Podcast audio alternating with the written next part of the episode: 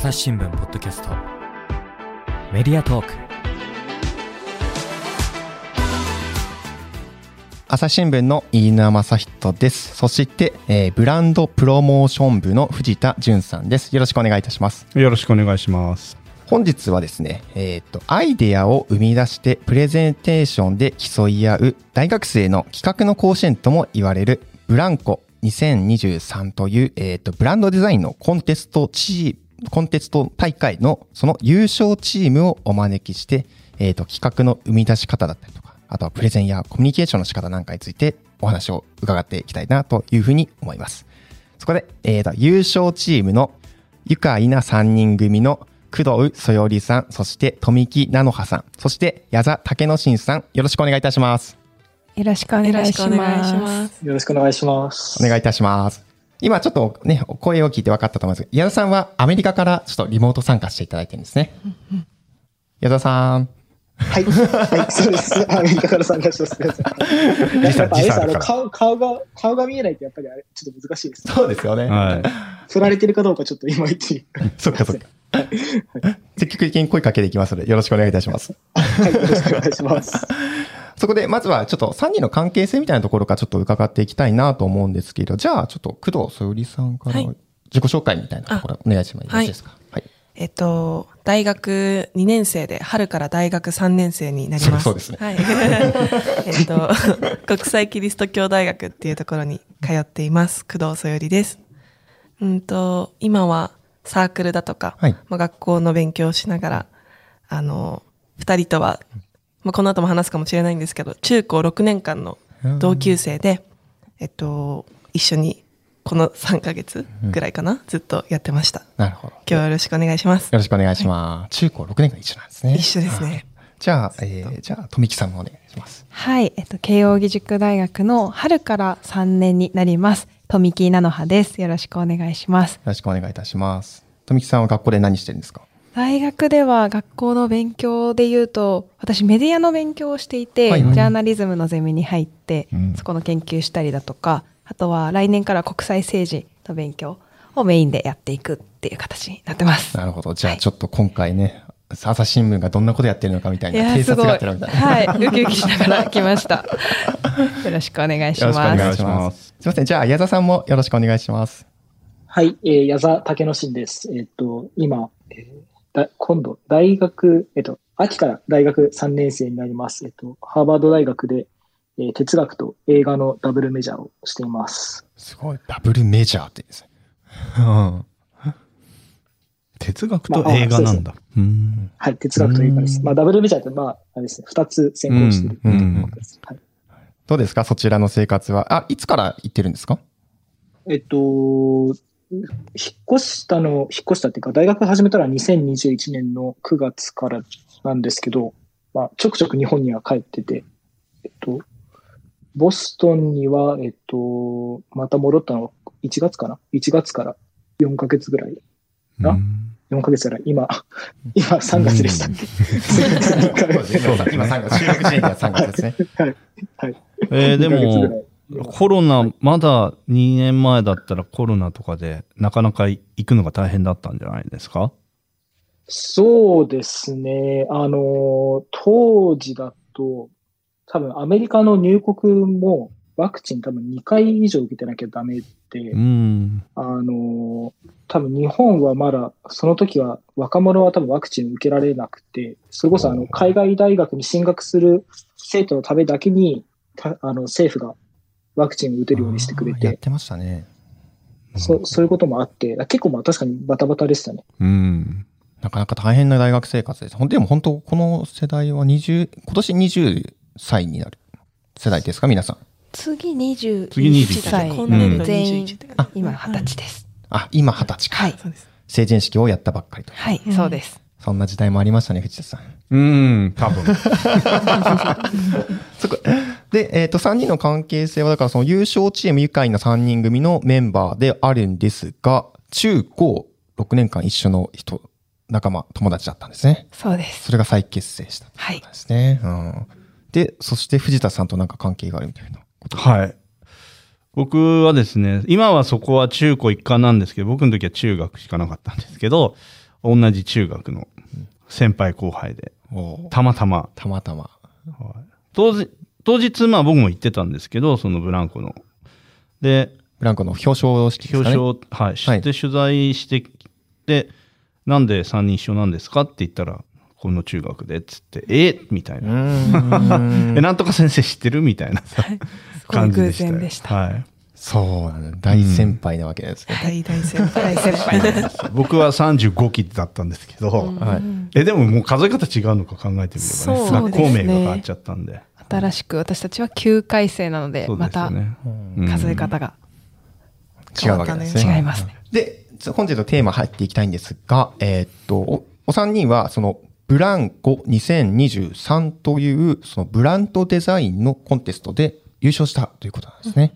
おめでとうございます。ありがとうございます。ふパチパチ。フィズさん、この大会はどういうものになるんですか？はい、これはですね、えーっと、東大の教育学部と博報堂のブランドイノベーションデザインっていうのがあの主催しています。で、朝日新聞社はまあ講演という形であの入っていまして、まあ、毎年大学生がチームを組んで与えられたテーマからアイデアをプレゼンテーションして、まあその内容をこう競い合うみたいな形ですね。まあ今回は幸せっていうテーマだったんですね。で、まああのかなり今回が11回目でして、えーなんうん、77大学ぐらいが参加して、えー170チームの中から1位に輝いたという。めちゃめちゃすごいじゃないですか。決勝は6チーム出てきて、はい。プレゼンするんですよね。で、あれ ?3 個に絞られてまたやるんでした 忘れもう忘れちゃった。6個のチームがが1個、決勝一回ずつやって、一回ずつやってあ、そっか。前半もうちょっといてっていう感じ。そうですね。三プレ審査、一次審査、二次審査、決勝あ、そうです、ね。っていう形で。長い道のりですよ、ね。そうですねはいそうです。なので最後、今年は久しぶりにリアルで、東大の駒場キャンパスで決勝戦があって、で、そこで朝からね、6チームがプレゼンして、最終的にあの投票で決まるっていう感じでしたね。はい。それに2年生で応募して、それで優勝しちゃうんですね。そうですね。実は、なんはいか去年、い1年生の時も出ていて、あ私たち。そうなんですね。その時は同じチーム名で、3人のうちその矢沢だけ1人メンバーが違くて、で、そこから、その時は2時までは行ったんですけど、決勝まで行けなくて、うんで、すごい悔しい思いをしたってこともあって、今年またリベンジしたいねってなって、で、ちょっとチームも変えつつ、新しい、まあ、愉快な、新生さん、愉快な3人組で 出たっていう感じです。2年生で。だから1年生の時にもうそこだから。いや、意識が高い。やっぱね、いい学校に通ってたね。うんあ、中高の味？はい。そうなんですね。なるほどな。じゃあ、そんなブランコに大会で、まあ、出場して。で、先ほどちょっと話したんですけど、まあ、今年のテーマが幸せってことなんですね。この幸せをテーマに、もう自由に何でもサービス考えてくださいっていうふうに与えられるわけです、ね。そうなんですよね。結構抽象的で大うん変だなと。そうですね。的ですね。もう、まあ、広告会社っぽいよねっていうか。確かにそうですね。話し始めはもう、だいぶ、矢座が哲学専攻してるっていうのもあるんですけど、うんすごい大きな話から入っていって、うん幸せとは何ぞやとか、うん昔は古代ではとかいう話からどうにか後で話すと思うんですけど、すごい具体的なアウトプットになっていってっていう感じでしたね。新生愉快な3人組の矢田さんが結構大きな役割を果たしたってことですか、矢田さん。いや、まあ、そうでもないと思いますけど。まあ、それこそだから、な、なんですかね、その哲学的な、まあ、後でまた詳しく話すと思うんですけど、そのプレ審査で結構それこそちょっと僕が哲学的な内容をこうやって入れすぎたせいで、ちょっと、あの、あんまり受けが良くなかったりとか、そういうことがあって、そんなむしろちょっとああ足を引っ張っちゃったんじゃないかっていういやいやいや結構多いですけど。なるほど、なるほど。じゃあちょっとその辺の話も後々聞いていきたいんですけれども。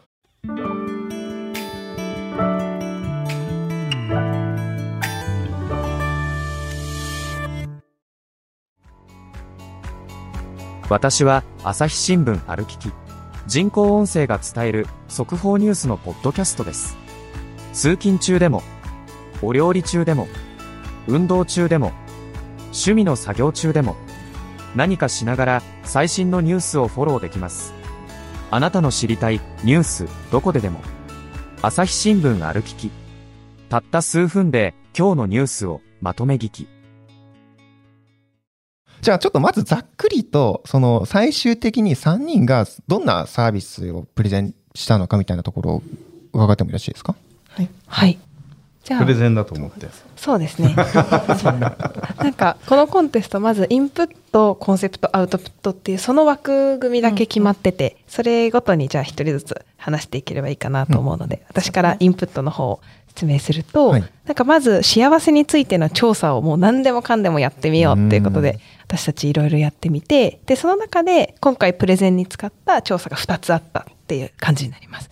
で1つ目が幸せ LINE 調査っていう調査で LINE のトーク画面で幸せっていうふうに検索してそのどんなやりとりを友達とか家族とか、まあ、恋人とかとしてたかっていうのを本当友達にめっちゃ聞き回って、うんでそれを集めました。面白いですね。そうです。で、そこで、えっと、ダントツでその多く発見された幸せが、親しい間柄の人と同じ空間、時間を過ごす幸せだったんだっていうことに気づいて、で、そこが気づきの一つ目になりました。なるほど。で、まあ、逆にじゃあ、その親しい間柄の人と遠く離れてる人ってどういう時に幸せ感じるんだろう？なんか逆にどういうとこに不幸せ感じるんだろうっていうふうに、まあ、チームに矢座がいるっていうこともあって考えてでそこで遠距離幸せ調査っていう2つ目の調査を行いました。でそこでヒアリングしていった結果なんか遠距離の人が抱える不幸せって実は無駄話とか雑談とか超しょうもない会話が減っちゃうってことがなんか寂しかったりとか不幸せだっていうことに気づいた。うんでそれが2つ目の気づきでこの2つの気づきが今度コンセプトにつながってくるっていうのが、まあ、インプットかなっていう感じです。なるほどそう。ですね。はいで、コンセプトを私が継ぐんですけど、はい。コンセプトで、まあ、じゃあその遠距離で生まれちゃってる、その不幸せを解決したいよねっていうのが一個出てきて、じゃあそもそもその遠距離の間でそういうしょうもない、超しょうもない話とか、無駄な話、些細な話っていうのが減ることがどうして不幸せなんだろうっていうところからまず始まって、じゃあ普段友達とか親しい間柄の人でも、まあどんな人とでも、こう、コミュニケーションするときに、なんか big talk っていうものがあるよねって話してて、それが例えばインターン先が決まったんだよとか、試験合格したとか、実は恋人と別れちゃってみたいな、そういう、いわゆる大きな近況報告とか、うーん、すごく事務的な話っていうのが、きっと遠距離の間だと、例えば電話とか、 Zoom とかした時にそういうのがパッと出てきて、で、その一方でもっと身近にこう、ちょ対面で会えている友達とかとは、なんか今日の夜ご飯何だったとか昨日友達とこういう飲み会があってとか、そんな話もあったり。確かに、しょうもない話をね。しょうもない話、本当に脳死の会話とかもするよね。脳死の会話それがでも、それを私たちはビッグトークと反対にスモールトークって名付けたんですけど、それがないってめっちゃ悲しいよねっていう話になって、遠距離の間で、いわゆるそういうスモールトークが減っちゃうことが不幸せなんじゃないかっていうふうに話しました。うん。その結果、解決策として、その遠距離間のスモールトークの場っていうものを設けることで、さっき話したような不幸せを解消できるんじゃないかっていうことになり、コンセプトがスモールトークの場を提供し、遠距離で生活する大切な人同士の幸せを生み出そううん。話になりました。なるほど。はい。そして、矢田さんですか？はい。そうですね。そうですそれで、まあ、アウトプットとしては、あの、まあ、皆さん、最近だとどうなんだろう？あるのかわかんないですけど、あの、家庭で、なんか例えば冷蔵庫に貼ってある、あの、家族用の掲示板みたいなものってありましたか？皆さん、家に。ああ、子供の時に。か、冷蔵庫にはないですが、僕うちは玄関の内側に貼ってますね。うん。あそうそう、そう玄玄関とかもあると思うんですけど、うちもだからそれこそ、あの、二人とも親が働いてたので、うん。よくそこに、あの、冷蔵庫に牛乳が、あ、牛乳じゃない、冷蔵庫にお昼があるから、お昼ご飯た持ってってねとか、はいはい。そういうところにメッセージ書いて残していく、あの、まあ、そんな掲示板があると思うんですけど、それが、あの世界どこにいても繋がってたら、面白いんじゃないのっていうところから、考えた商品が、その、ふみふみっていう商品で、その、ふみふみっていう言葉にどどういうメッセージを込めてるかっていうと、あの、コシティブ大師の短歌で、あの、はい大山幾幾野の道の遠ければ、まだ文も見ず天の橋立っていう、あの、歌があると思うんですけど、あの、簡単にこれは、その大山に、えー大山はすごく遠くて、はい。私はまだ、えー天の橋立にも行けて行けてませんよっていう、うんうんで、ほずっと手紙を待ってるんだけど、天の橋立はもまだ踏めていないっていう、その、言葉の踏みっていうのと、はい。足で踏むっていう踏みをこうやってかけてる歌なんですけど、うん。この商品でやりたかったことっていうのはまさに、その、言葉で距離を踏む、距離を詰める、そういった、あの、アウトプットはなんか考えられないかなってことで、まあ、踏み踏みっていう、あのなるほど。ブランド名を考えたわけですが、えーで、実際これを僕たちで使ってみて、あ例えばなんだ、あの、今日食堂でご飯食べてたら、ズボンにスープこぼしちゃったとか、本当にそういう、あの、さっき言ってたスモールトーク、わざわざメッセージでもでは送らないような、そういう小さなこと。あとは、その、ふと勉強で疲れた時に、あの、開いてみたらまた新しいメッセージが増えてたりとか、あの、そういうなんか小さな喜びっていうのがたくさんあって、まあ、実際、その、まあ、ささっきも言ったように、中高6年間こうやって仲良かったわけですけど、あの、この、ふみふみというブランドを通して、まあ、僕たちの距離もうん。若干詰まったのかなっていうところもあって、まあ、なるほど。これでいけるだろうということで、あの、本日、あ、本日の、えっと、その、はい。大会では。本番の、本番で、えーこの商品を発表しました。なるほど。なんかイメージ的にはタブレット端末みたいに近いんですか？そうですね。なんか紙がオンライン化されたみたいなイメージで、うんタブレット端末みたいな薄い、うんうん。なんか、紙に近いはい。画面みたいなのをイメージしてました。なんだっけ、ブギーボードっていう、なんか、キーボード。多分、こう書いて、ボタンを押したら消えて、書いて押したら消えてみたいな、うん。あの、筆談とかする用のタブレット端末みたいなのが多分商品であると思うんですけど、うんうん。本当そんなイメージをしてて、それが遠隔でつながるっていうことがあんまりなくって、商品として。うんうん。それがあったらいいのにねっていうのが最初のイメージのきっかけでしたね。まあ、。なんかそういうものを、まあ、冷蔵庫だったりとかいろんなところに、まあ、貼ったり立てかけたりとかして、うんうんうん。まあ、もう強制的に目につくような感じですね。本当物理的に目に。そうです、そうです。うん。えー、面白いですね、藤田さん、こういうの。そうなんだよね、うん。ちょっと見ると書き込みがあって、うん。あなんかつながってる感じがねするっていうのと、ん。やっぱあのと当時あ当時じゃない。当日のその審査で、はい。あの評価が高かったっていうのはこのビッグトークとスモールトークっていうふうにあの分けたところでまあこれ絵があると分かりやすいんですけど瓶みたいなところにあの大きいボールを入れたらスカスカにあの間がいっぱい空いちゃうじゃないですか。うんでそこに今度小さい、まあ、ビー玉みたいなこう入れていくとどんどんどんどん間が詰まっていくでしょ。はいでそれが幸せの容量だとした時に瓶大きいビッグトークだけだと瓶がスカスカでスモールトークを入れるとそれがこうギュッと詰まっていくわけなんですよ。だからそこが幸せの相対みたいな感じであの分けたっていうところがすごい分かりやすくてでその小さい幸せをこの「ふみふみ」っていうやつでつないでいくっていうところの発想が素晴らしいなみたいなところでしたね。発想も素晴らしいし、デザインも素晴らしい。そうそうそう。あとなんか論理性もうん。すごいですね。うん。プラス、まあ、はいはい。単価フェチ的な藤田からしますとですね、この公式部のないしね、の単価が元になって、ふみふみっていう名前になったっていうところは、はい。僕審査員じゃないんで全然点数入んないんですけど、はいはい。結構し、あ、いいねって思ったんですよね。はいこれ矢田さんの表、あれ発案ですか？これは矢座ですね。あやっぱりですかこれね、あれなんですよ。あの、別に高い話してもしょうがないんですけど、泉式部っていう人のむすあの娘さんなんですよ、この人。で、で、あごめんね。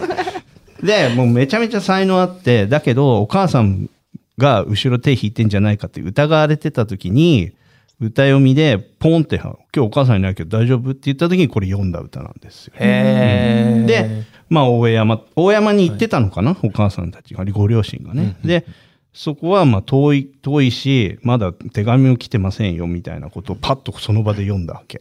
へえ、そうなんですか。うん、だから、あの、それでもうこの子はすごいっていう風になったっていう、ね。それは今、苦の説明をしてるわけですね。そうですね。この商品とはつながるんだよでも今話を聞いたら、このね、大学生の若い人たち、これから一歩歩もうとしてる人たちが、同じくこの区のね、あの、才能あふれる人が、独り立ちをして区をポンって出したみたいな、ちょっと通ずる、重なるところありますよね。いいまとめですね。はいはい。はい散らかったとこ拾って。っていう感じで、矢田さん次いきますね。そうそうです。いや、でも、あの、まあ、単価フェチに刺さったらすごく嬉しいんですけど、多分、実際これ来てるのは僕の多分、親父ギャグフェチから来てる。確かに。親父ギャグの方ね。韻を踏んでる的な。単価から言ったっていうよりは、結構もう普段から、多分、それこそ今回このプレゼン準備中も多分、何度、はい。この準備を僕が親父ギャグを言うことによって邪魔したか、数えきる。笑うか受け流すかどうするかっていうのってそれは解決ゾロリの影響なんですか、親父ギャグってい解うのは。決ゾロに懐かしいですよ。ああ、すいません。あれも親父ギャグばっかじゃないですか。なんかね。知らない。そんな、そう、それ読んでる世代じゃないんじゃない？かいや、どうこんの？世読んでる代だよね。けど、私読んでなかったから。私も読んでないです。今、うちの息子はよく読んでるんですああ、そうなんだ。今でもで。親父ギャグ集とかかあ書いてあるんですすいません。また関係ない話。ははいじゃあぜひ矢沢に。い。踏みで踏みたいっていうところですよね。そうです。確かにね。そうですねんなるほど。ちょっと話戻しますね。で、じゃあ、そのふみふみをこう、まあ、あの、最終的にプレゼンに、あまあ、昇華させていったとは思うんですが、でも、一番最初のアイディアって多分違うなと想像してるんですけど、一番最初どんなことを考えてたんですか？全然違いましたね。それで言うともうインプットかはい。らこの LINE 調査にたどり着くまでももう全然多分紆余曲折あって、はい。とにかく一番最初もう真っ白なところかうん。ら幸せっていうテーマだけラインゾヤですよね。そう与えられてて、な何するみたいな、うん。でまずなんかじゃあ幸せって感じる瞬間集めようって言って、みんなで出してってあとは幸せをオノマトペで表すと何になるかなって出してって、うん。はい。で一番なんかまあちょっとよくわからなかったのは幸せと聞いて思いつくひらがなって何？みたいな話とか。ちなみに何だったんですか？でえっと「を」とか「ふ」とか おふ「わ」とか出てて「なんでなんで」とか言っ丸みがあてるのがね、そう。形的に音的にとかそういう話をしてって本当バラバラうん。出してったところからはい。でなんか本当に幅広くやってった中で LINE 調査とかしたら本当に幸せ感じてる瞬間見えるんじゃないのみたいになってうん LINE 調査にまずまずたどり着いた。じゃあやっぱこう、どういうところから幸せっていうのを深掘りしていこうかっていう、まあ、取っかかりのところでなんかまあ、みんなでいろいろアイデアを出し合った中でね。叩き合って、うんうん。この LINE の調査。ですね、うん。でも全部一つずつ試していったのうんは、なんか方法をバーって出すよりも方法をや出してもう調査して結果出して、うんをもう10回何何回回も繰り返したって感じですね。なるほどな。やっぱ最初が叩き台としてたくさんやることって大事なんですかね。うん、そうだね。やっぱ、何でも言ってみるみたいな。はいまあよくほら、アイデア一晩で100個出せとかよくあありまするじゃないでねすか。あれの絞り出して、やっぱりもう、限界までやった時に何か出てくるみたいなのあるの。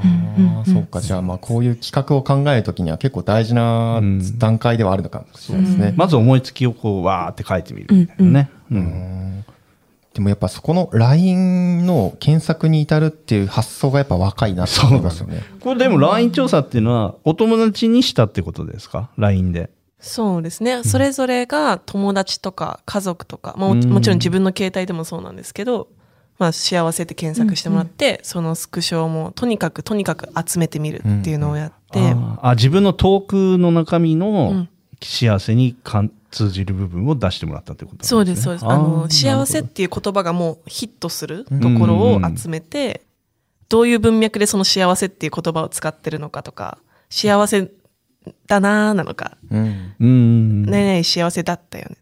この時間が幸幸せ時間だったとか、どういう幸せの言い方してるかとかも、それで全部わかりやすく見えて、っていうところがその幸せをすごくリアルに迫れるような調査にたどり着けたのかなとは思っていて。うん確かにね、うん。それはすごい発想ですね。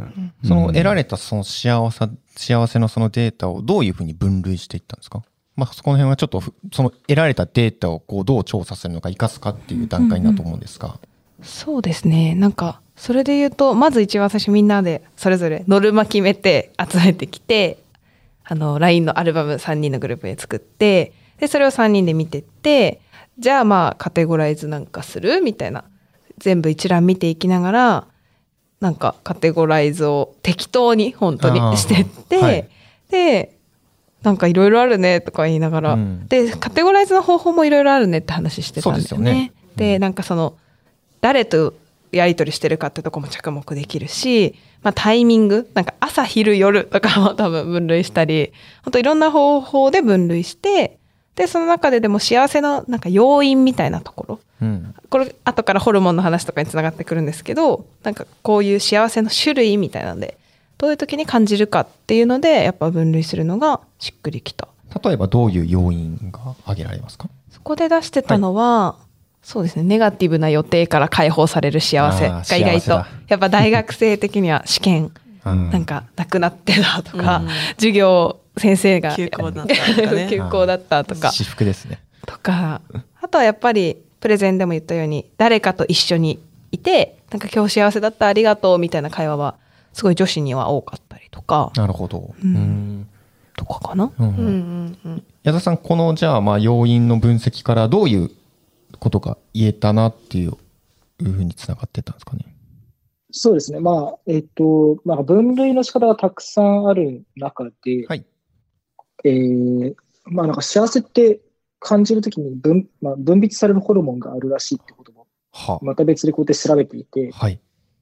で、例えばなんかセロトニンだったらなんか安らぎ、うん癒し系の幸せは得られて、ドーパミンっていうホルモンはまあやる気系の幸せが得られて、うんオキシトシンっていうのはつながり系の幸せができてっていうのが、まあなんか別の調査からも分かっていて、で、この分類していく中で、まあ、どうやらこれをもうちょこういう分類の仕方もできるんじゃないかっていうのが見えて、そこでまあ対応関係があるからっていうので、あの、まあ、ホルモンの分泌とつなげて、当日は発表した感じですかね。へでーはい。でその中でも、あのまあ、なんか何か一つにし絞るとしたら、まあ、つやっぱり僕たちがこのちょうどあの遠距離のチームっていうこともあって、つながりの幸せっていうのに着目着目したら、あの自分たちの経験も含めて、あの面白い商品につなげられるんじゃないかなっていう流れでしたね。なるほど。じゃあ本当、この、まあ、それこそ矢田さんが遠く離れた場所にいるからこそ、そういうなんか自分たちの経験も踏まえて、この、まあ、プレゼンなんかにつながってるわけなんですね。うんうんなるほど。でもそこでやっぱこのオキシトシン、なんか科学的、客観的データを持ってくるあたり、なんかこう、プレゼンの信用度を上げる上でなんか大切なことな感じしますね。うんなんでホルモン出そうってなったなんか、あれだよね。確かこの、とにかく幸せライン調査の結果を、とにかくとにかく分類するっていうのをやったって言ったじゃないですか。はい。で、それが本当に、もう多様すぎて、様々すぎて、うんうんまあ、収、収束できない。うん。これ、この幸せの多様さをどう分類して、で、最終的に私たちが一番なんかこう観測したいっていうか、あの、観察したい、その、つながりで感じられる、親しい人との間柄で感じられる幸せっていうのが、本当にたくさん観測されたんだよっていうのを伝えるのに、どういうふうな収束をして、うんで、これが一番多かったんですって伝えるのがいいかって考えたときに、はいこの、ど、なんかもうとにかく幸せについていろいろし調べてたんで、3ヶ月で。はい。で、このホルモンの話に前少し触れてて、そういえばこういうホルモン自体にもなんか幸せで分類できるうんところがあるんだよね、みたいな話になって、それで分けてみたときに、そのオキシトシンっていうつながり系の幸せがやっぱめちゃめちゃ多いっていうふうに言えるよねっていうのがリアルな流れだったかなと思います。考えたからこそ見えてきたんですね。うんね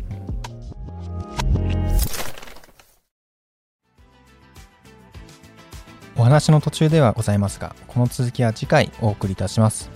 はい、本日は、えーっと、さお三方ありがとうございました。それでは、えーっと、とめきさん、最後に、じゃあ、ブランコの次回の大会についてもちょっとお話しいただいてもよろしいでしょうか。はい。えっと、次回のテーマについてはそのブランコのホームページで夏頃を目安に公開されると思いますので、ぜひ興味がある方は見てみてください。はい。あれ、大体募集も夏頃から始まる感じですか？そうですね、夏頃にホームページで発表されて、プレ審査のうん。多分タイムラインとかが出ると思うので、はい。ぜひ、はい、じゃあ気になる方は、逐次チェックって感じはい、ですね。そうですね、お願いします。はい、わかりました。ありがとうございました。